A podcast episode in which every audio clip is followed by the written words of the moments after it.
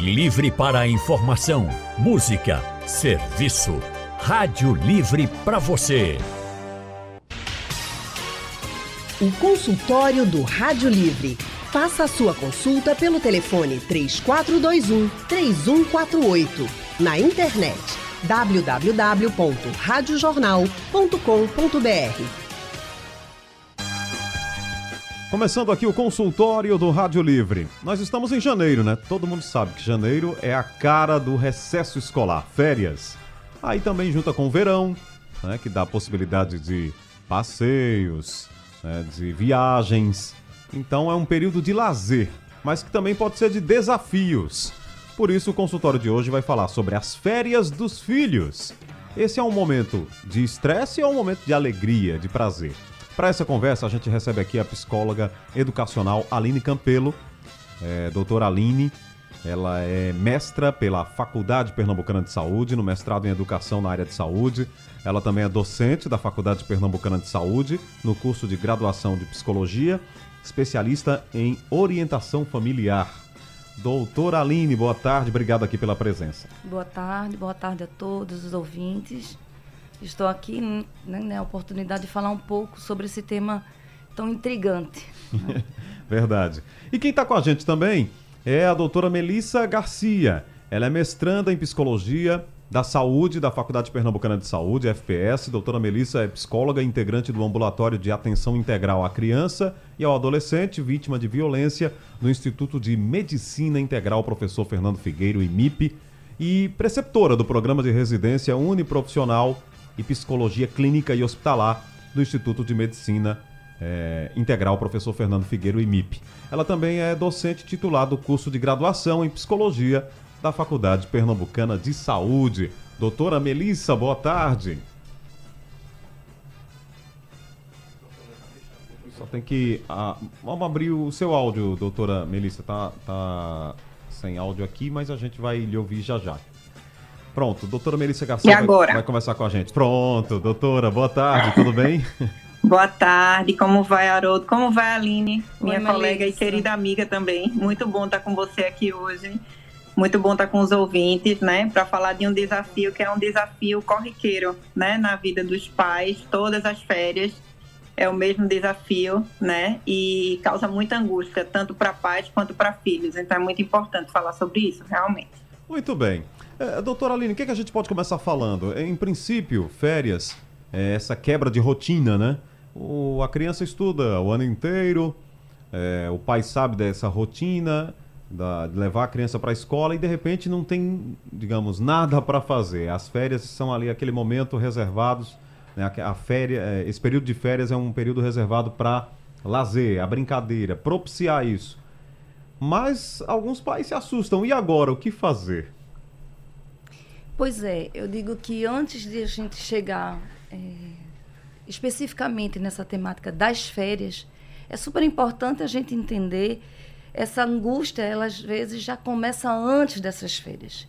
Os pais que estão, quando a gente fala desse desafio dos pais trabalhando e as crianças de férias, isso já acontece antes das férias, né? Os pais trabalhando e as crianças em casa e na escola.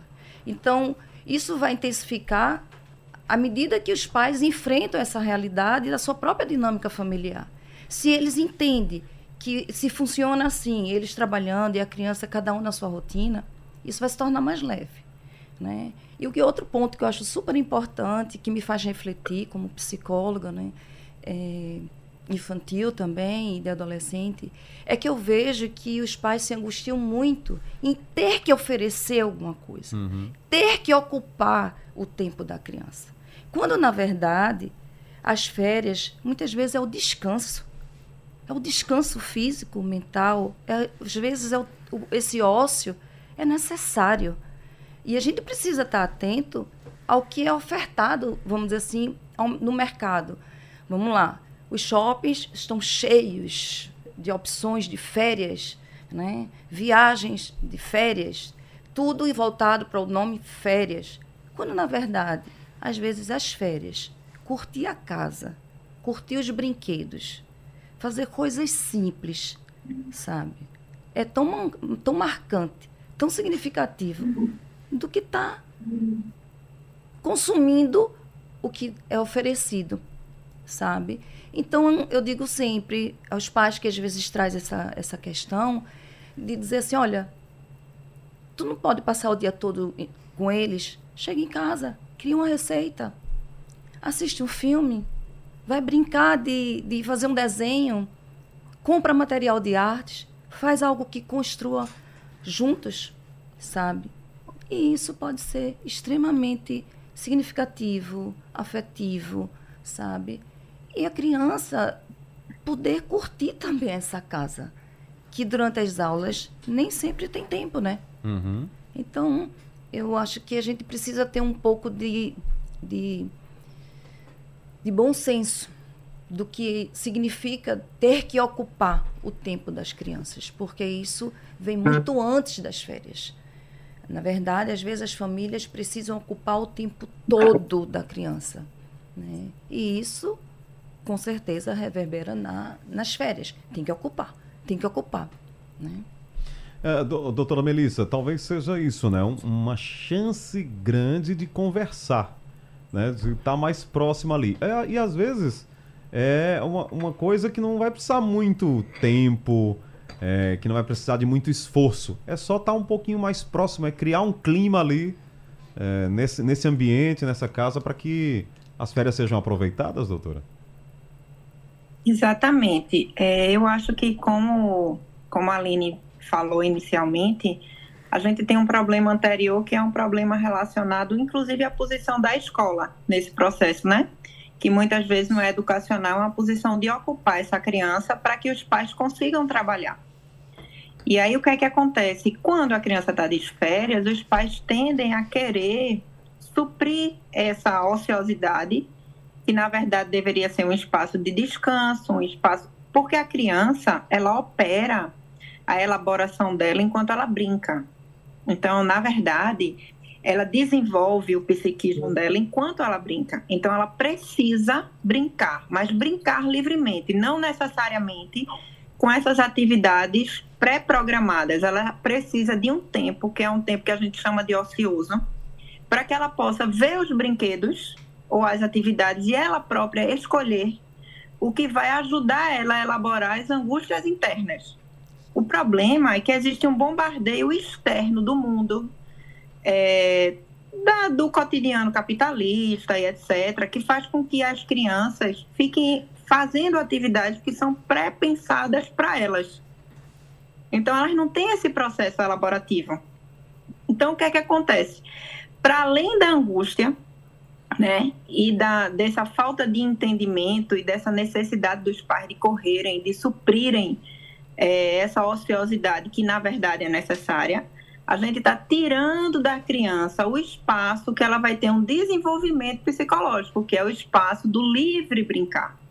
Ela precisa brincar livremente. E aí, atividades como essas que a Aline falou, podem, na realidade, aproximar os adultos, aproximar os pais, os responsáveis, os irmãos mais velhos, ajudar numa dinâmica familiar melhor e se aproveitar o espaço das férias para que eles possam fazer atividades familiares que não são feitas ao longo do ano letivo, de acordo com as demandas, que são muito grandes. Então, é um espaço assim que é muito frutífero e que pode sim tanto dar espaço para que a criança tenha as elaborações e o desenvolvimento psicológico dela, quanto abrir espaço para que essa família consiga se aproveitar melhor, se curtir, viver, conviver no ambiente da casa com coisas da casa, não necessariamente externas, e que faça sentido para eles. Muito bem. Agora, é, doutora Aline, de repente, os pais têm aquelas crianças que estão na, na faixa né, etária, é, digamos, e, e, também tem um pouco da personalidade, né? Da criança mais agitada.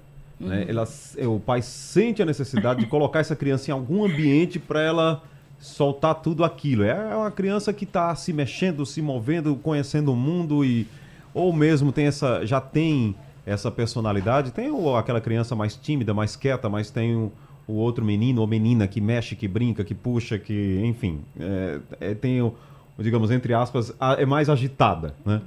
E aí ele fica com aquela ansiedade, ah, eu tenho que fazer alguma coisa para levar para algum lugar, criar alguma, alguma situação para essa menina, esse menino que tá aí querendo correr, brincar.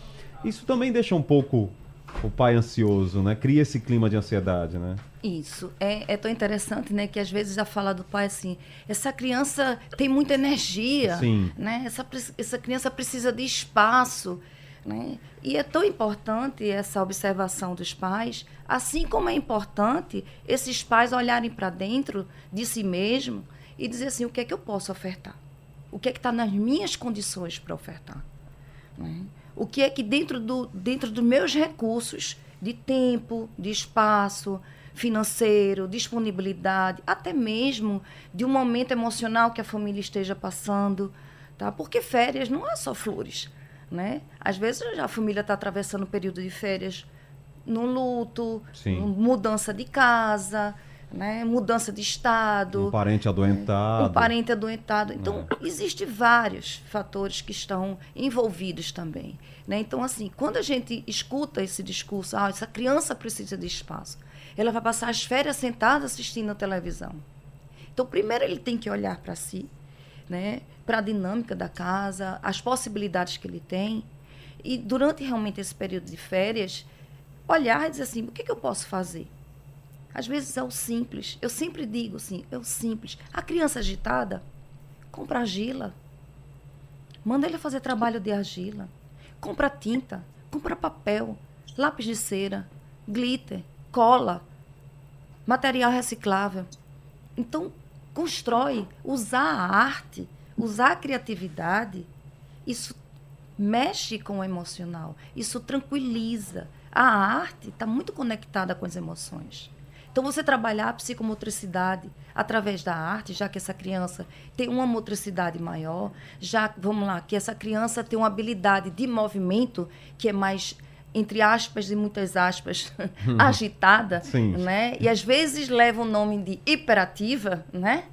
Que não tem nada a ver com isso. Uhum. Se essa criança tem uma habilidade maior de movimento, oferte a ela coisas que vá tranquilizar, dançar, material de música, vamos dançar, vamos criar fantoche, vamos toda noite construir um fantoche, coisas que pode fazer dentro de casa e usar a criatividade. A criatividade, ela ela leva a criança para um lugar de importância. Ela coloca para fora as suas angústias, como Melissa muito bem falou, né? A criança tem suas angústias. Os pais também têm. Cria uma historinha, sabe? Coloca para fora, sabe? Então, tem recursos simples que está dentro de casa, que os pais podem passar o dia trabalhando, chega à noite, vamos fazer um fantoche. Forra um lençol em cima das cadeiras. Pronto, cria um fantoche. Compra um material que você possa construir, pintar, personagens. E ali, até os bonecos que eles têm até os recursos, cavalinho, bonequinha, bonequinho, e vai construindo. E isso é o brincar. Né? Melissa falou uma coisa uhum. super importante. O brincar faz parte e, o do desenvolvimento infantil. E a gente é, viu isso, né, Melissa? Assim, lá, a gente trabalha isso com os nossos né, discentes. O, o bombardeio que existe na mídia infantil. Então, a criança vai se sentir que curtiu as férias, se disser que foi tal brinquedo em tal lugar, foi tal lugar na viagem, se curtiu, uhum. se andou de patins não sei aonde. Não, gente. Né? Curtir as férias é, é uma oportunidade né? de, de viver o que às vezes no dia a dia os pais nem conseguem, nem eles conseguem. Porque é tanta demanda sabe? De aula de inglês, de natação, de comum, de tantas, de, de tantas coisas que eles têm que perde a, o, o que eu digo, a beleza de ser criança, que é brincar. Muito bom. E doutora Melissa, pelo visto, lúdico ainda é muito importante nisso, né? Sempre, em todo momento, né? Na verdade, a gente nem perde essa criança interior nossa. Por isso que nos momentos de brincadeira do próprio adulto, quando ele realmente se permite brincar, ele consegue acessar algo de satisfação que é muito maior do que qualquer atividade cotidiana. É, e essa utilização do lúdico com materiais de casa, a gente sempre bate nessa tecla, porque é o material que a criança vai ter ao longo do ano.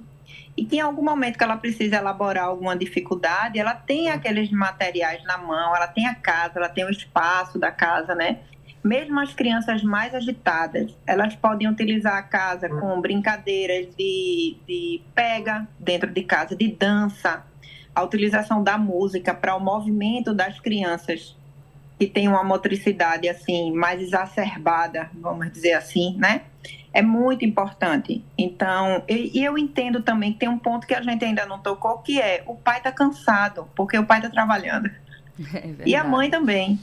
Eles chegaram cansados em casa. E de repente tem uma criança que ficou em certa medida ociosa durante o dia, na verdade não gastou a quantidade de energia que poderia gastar né? É isso que aconteceu. E ela quer gastar energia. Finalmente, meu pai e minha mãe chegaram. E eu quero gastar essa energia. E aí, como fica, né? Porque os pais estão cansados. Então, propor algumas atividades que a criança possa fazer, que ela é, consiga colocar para fora aquela energia, enquanto o pai e a mãe estão tomando um café e interagindo ao mesmo tempo. Não é abandonar a criança, é propor algo que ela vai elaborar enquanto o adulto está se organizando, porque de fato ele está cansado. O problema é que cria-se uma, uma corrida, sabe?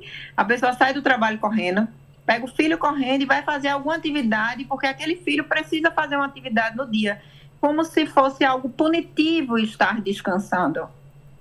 E descansar de um ano letivo é importante.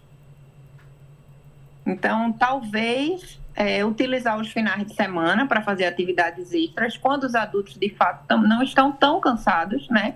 E conversar com os filhos sobre: filho, eu sei que você está de férias, mas mamãe está trabalhando.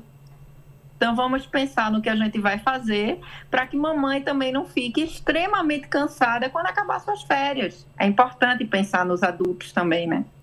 Muito bom. Estamos falando aqui sobre férias, filhos, pais, todo esse momento aí que envolve a família, né?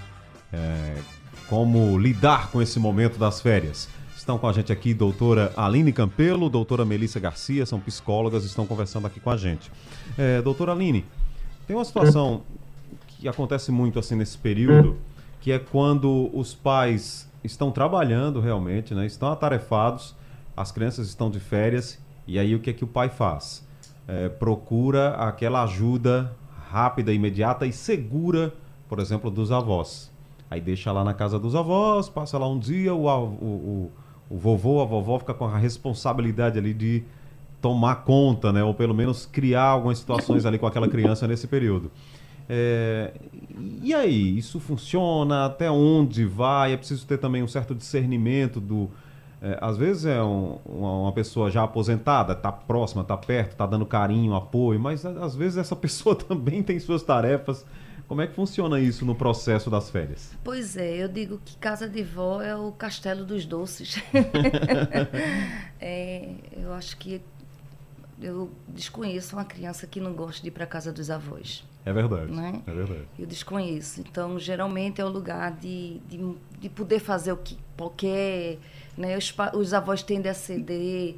Né? E eu sempre digo aos pais, eles estão no papel deles. Eu não acho legal quando desconstrói o que os pais determinam como funcionamento e educação.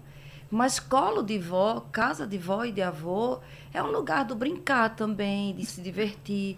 E às vezes, no dia a dia, no corre-corre, esse convívio é pouco. Né? Eu digo que é outra fonte de amor que eles recebem, de uma forma, na maioria das vezes, muito linda, muito gostosa, muito doce, né? Eu, eu acho muito bacana quando as crianças têm a oportunidade de passar dias, dormir na casa dos avós. Né? Eles sempre retratam isso de uma maneira muito, muito positiva. Muitas vezes é o encontro dos primos também, né? Sim. E é. aí é aquela farra gostosa com os primos e a avó faz aquelas, aquelas comidas, aquelas coisas que eles gostam. E se você observar, muitas vezes não tem, não tem, eles ficam em casa. Eles curtem e aproveitam Sim. dentro de casa.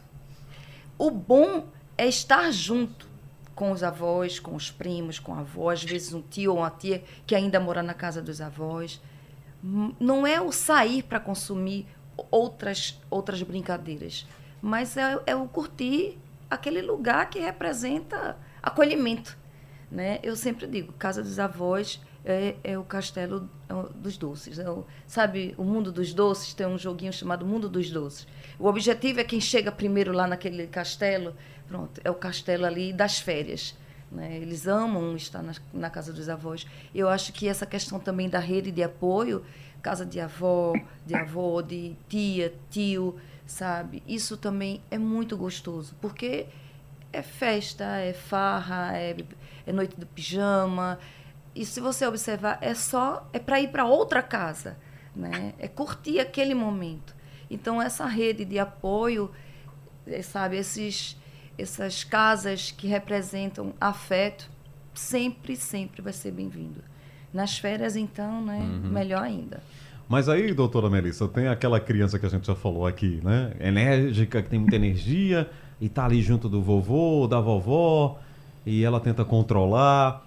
Como é que o pai tem que agir nesse momento? Como é que se lida com esse momento? Você tem realmente o apoio do avô, da avó, mas você tem crianças e crianças brincam e crianças às vezes se colocam em situação de risco em algum momento. Como é que como, como lidar com isso?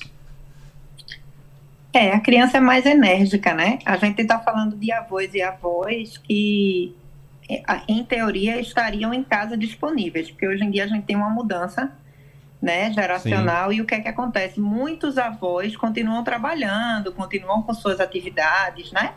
Então, alguns avós conseguem receber os netos e parentes, outros não conseguem receber, né? Por N questões, porque estão ativos. E hoje em dia, é, o papel dos avós na família, ele é muito mais presente.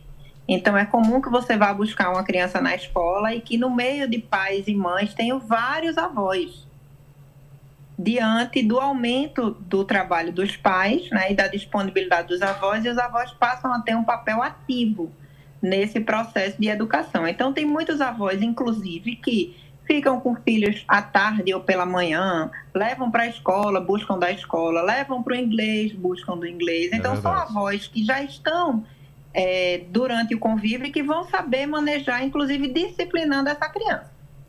Agora, se você tem um filho que é muito enérgico, que não tem contato com os avós, só esporadicamente, né? E você vai levar ele para casa dos avós, é necessário sempre uma conversa prévia sobre a condição desses avós, sobre como é o acordo de comportamento na casa desses avós, etc. Porque, como a Aline falou, mesmo sendo um lugar maravilhoso, é importante que ele possa voltar, né?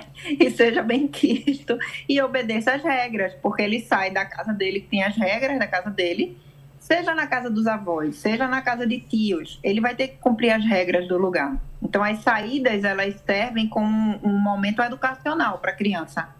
Né? Você tem que obedecer o dono da casa, você tem que seguir, seguir traz regras. Então, é importante que aproveite esse momento. Também é importante pensar na rede de apoio como, como uma ferramenta que você possa dividir. Às vezes são um grupo de amigos que têm filhos da mesma idade e eles dividem o período das férias. Um dia você vai para casa de um, no outro dia você vai para casa do outro, no outro dia você vai para casa do outro Sim. e juntam as crianças para que elas brinquem juntas. Não necessariamente em atividades externas, né? Mas se confraternizando e dividindo essa tarefa de dar tarefas às crianças durante as férias. Então é importante pensar nessa rede também, né, como ajuda. É, isso já nasce ali nos grupos de escola, né? Você já junta, olha, vamos, vamos, programar aí finais de semana juntos, funciona bem, né? Acontece muito, né? Exatamente. É. Acontece às vezes já no, na própria rotina da escola, às vezes da carona, né? Um, uns dias uns pais levam, o outro. Né? E quando acontece nas férias, é muito isso. Uma mãe tem mais disponibilidade uma tarde. Uma tarde leva dois, três para o cinema, no outro dia outro. Então, isso, isso ajuda muito, né? Legal. Nós estamos com doutora Aline Campelo e doutora Melissa Garcia. Nessa reta final aqui, é, doutora Aline, gostaria de falar sobre a tecnologia, né? o papel da tecnologia nisso tudo. É muito comum, e não só nas férias, né? mas em outros momentos, né? outros momentos de lazer, o fim de semana, solta lá o celular, libera o celular, ou coloca o tablet na frente do menino, né? um equipamento eletrônico lá com o videozinho. Quando a criança vai cre crescendo um pouco mais, aí já libera a rede social, vai, vai liberando é, essa tecnologia. E aí está ocupado o espaço porque a criança fica ali, né? O olho brilhando, vendo tanta coisa, é o vídeo, é, é a rede social que tem a dancinha, enfim, todo mundo já sabe. É, a, é, em algum momento isso pode ser realmente danoso, né? Aí a gente já está ampliando aqui nesse debate, não só das férias, mas para outro momento, mas principalmente nas férias, porque de repente não é, também não é só o, o celular, né? É, é aquela é, liberar, liberar, por exemplo, a televisão por muito mais tempo, né? É aquele aplicativo que tem um filme atrás do outro. Todo mundo sabe do que eu estou falando. Então, onde, qual o papel da tecnologia? Ela ajuda ou onde ela pode atrapalhar? Eu diria que esse tema merece um, um outro dia, né? Seria porque, mais um, um, né? um novo debate. é muito complexo, é. né? Inclusive tem muito estudo científico, os danos e a dependência da tecnologia, né? Da criança, inclusive tem vários estudos com recortes de faixa etária, né? Certo. Mas voltando para as férias, é, a gente também não pode dizer que uma criança hoje não vai ter acesso a uma tela, né? Sabe-se que é, de 0 a 2 anos não se pode dar tela a uma criança. Né? Mas nas férias a tendência é aumentar esse tempo. Sim. Mas é, eu diria que a gente pode tornar uma aliada nas férias. Por exemplo, os pais que estão trabalhando, que esse é o tema da nossa entrevista aqui, os pais que estão trabalhando para compensar essa ausência, deixa a tarde toda assistindo, ou deixam mais, se dá uma hora nas férias ficam mais duas horas estenda esse tempo. Ok. Tudo bem. Mas vamos, vamos direcionar e, e inverter isso como algo positivo. De que maneira? Você pode é, dar um filme, orientar um filme, e à noite construir uma história daquele filme, fazer um desenho juntos daquele filme. O que você assistiu? assisti tal filme, eu assisti tal filme, eu assisti tal vídeo, eu gosto de assistir, sabe? A criança vai relatar o gosto e o interesse dela que tem lá no, na internet, nos vídeos, em tudo. Então, esses pais podem trazer isso. Vamos desenhar o que você assistiu, vamos criar uma história do que você assistiu, vamos fazer os fantoches do filme que você assistiu. Do... Então, trazer essa tecnologia invertendo para utilizar a criatividade. Porque a gente não pode pensar só que a tecnologia ela só traz danos, uhum. né? Inclusive, na própria educação, mostra que alguns jogos, alguns instru é, é instrumento também de aprendizagem. É um recurso também de aprendizagem. Então, a gente pode trazer isso para dentro de casa. Ah, você jogou, né, tá certo. Então, vamos usar um pouco dessa matemática. Quantos acertou quantos? Errou quantos? amanhã. Então você pode trazer isso para ele, para o universo dele dentro de casa e não só ficar nesse universo virtual. Né? Então, às vezes, até dentro do consultório, tem, tem profissionais que utilizam a tecnologia como recurso e eles adoram. Né? Então, a gente pode inverter, sabe? Tirar esse, essa coisa do tão ruim que a gente sabe que é e tem danos, e aí é um outro viés de estudo e de discussão. Mas nesse momento de férias, que os pais se veem como um recurso à tecnologia, o tablet, a televisão, os vídeos, o YouTube, selecione. Vamos fazer uma lista, como a gente às vezes faz. Vamos fazer uma lista do filme, uma lista de série. Vamos fazer uma lista do que vocês vão assistir. Então, à noite a gente vai conversar a gente vai construir alguma coisa em comum e conversar. E às vezes é, como disse no começo, ah, vamos hoje à noite fazer um, um salgadinho, vamos fazer a receita de tal coisa. Enquanto eu estou fazendo junto com você, você está contando como foi o filme que você assistiu. Quais foram os vídeos que você assistiu? O que você entendeu desse vídeo? O que é que tu mudaria dessa história? Você está possibilitando a criança a pensar, a refletir, a ter um senso crítico daquilo que ele assistiu. É isso, é, doutora Melissa. Se souber equilibrar, vai dar certo, não é isso? Exatamente. É, a gente tem muitos estudos relacionados a isso, inclusive da tecnologia, como um processo de uma babá moderna, né? Porque ela ocupa a criança. É. Enquanto os pais precisam fazer suas atividades. Eu acho que o grande problema, e aí eu vou puxar um pouco para o que eu trabalho, eu trabalho num ambulatório que é um ambulatório de violência, e a gente tem muitas violências que são mediadas pelos recursos né, de tecnologia. O que é que acontece? Diante da dinâmica de vida que é muito corrida, os pais não conseguem acompanhar o conteúdo que as crianças estão vendo. Uhum. E às vezes, infelizmente, não tem a disponibilidade de conhecer o jogo, por exemplo, que as crianças estão jogando, de ver a série, um, um episódio que seja, da série que elas estão assistindo, para tentar entender o enredo e, principalmente, é, conhecer melhor seu filho. Porque se a criança ou jovem, em especial, gosta de um determinado conteúdo, e você começa a observar o tipo de conteúdo que ele gosta, você vai entender um pouco da personalidade daquele jovem. É, o que é que acontece? É, normalmente a ferramenta tem sido usada como uma barganha, em muitos momentos, de permissão e de castigo entre os pais, certo? E isso, na verdade, está fragilizando esses laços, na maioria das relações. Então, a gente está ficando com laços entre pais fragilizados e a gente está ficando com jovens que têm comportamentos dúbios. Na frente dos pais, eles se comportam como se nada daquilo existisse, conhecesse, acontecesse. E eles, entre os colegas e entre os pares, têm acesso e falam sobre determinadas coisas, porque os pais não se inserem naquele mundo para compreender melhor o seu filho. Então, também é uma ferramenta que pode ser utilizada para unir essas pessoas, essas famílias, entende? E, infelizmente, ainda não tem sido usado. Como a Aline falou, é um é um assunto que a gente precisa de um outro programa para falar sobre ele, porque ele tem vários espaços de comentários, sabe, dentro dele. Uhum. Então já está agendado, tá? Uma nova conversa para a gente falar só sobre isso. Gente, muito bom contar com a presença de vocês aqui. Acho que foi muito, muito interessante nesse período, né? Aqui no, em plena quase metade de janeiro. Ainda tem muito tempo pela frente. Alguns é, só vão voltar aos estudos aí no começo do mês que vem. Então, e ainda tem o carnaval, né? Que pode. É, vai juntar Isso. tudo ali, férias e carnaval. Mas foi muito bom realmente poder falar sobre esse assunto. Pais, filhos, relacionamento entre eles, isso é realmente muito legal da gente discutir. Doutora Aline Campelo, muito obrigado pela Obrigada presença. Obrigada a você. Doutora Melissa Garcia, obrigado também.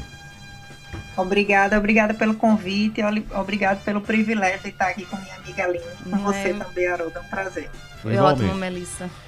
Muito bom. Final do consultório e final do Rádio Livre de hoje, com produção de Gabriela Bento, trabalhos técnicos de Emílio Bezerra, Edilson Lima, Sandro Garrido, Big Alves. No apoio, Ivânia Amorim. Coordenação de jornalismo é do Vitor Tavares e a direção é de Mônica Carvalho. Sugestão ou comentário sobre o programa que você acaba de ouvir, envie para o nosso WhatsApp 99147 8520.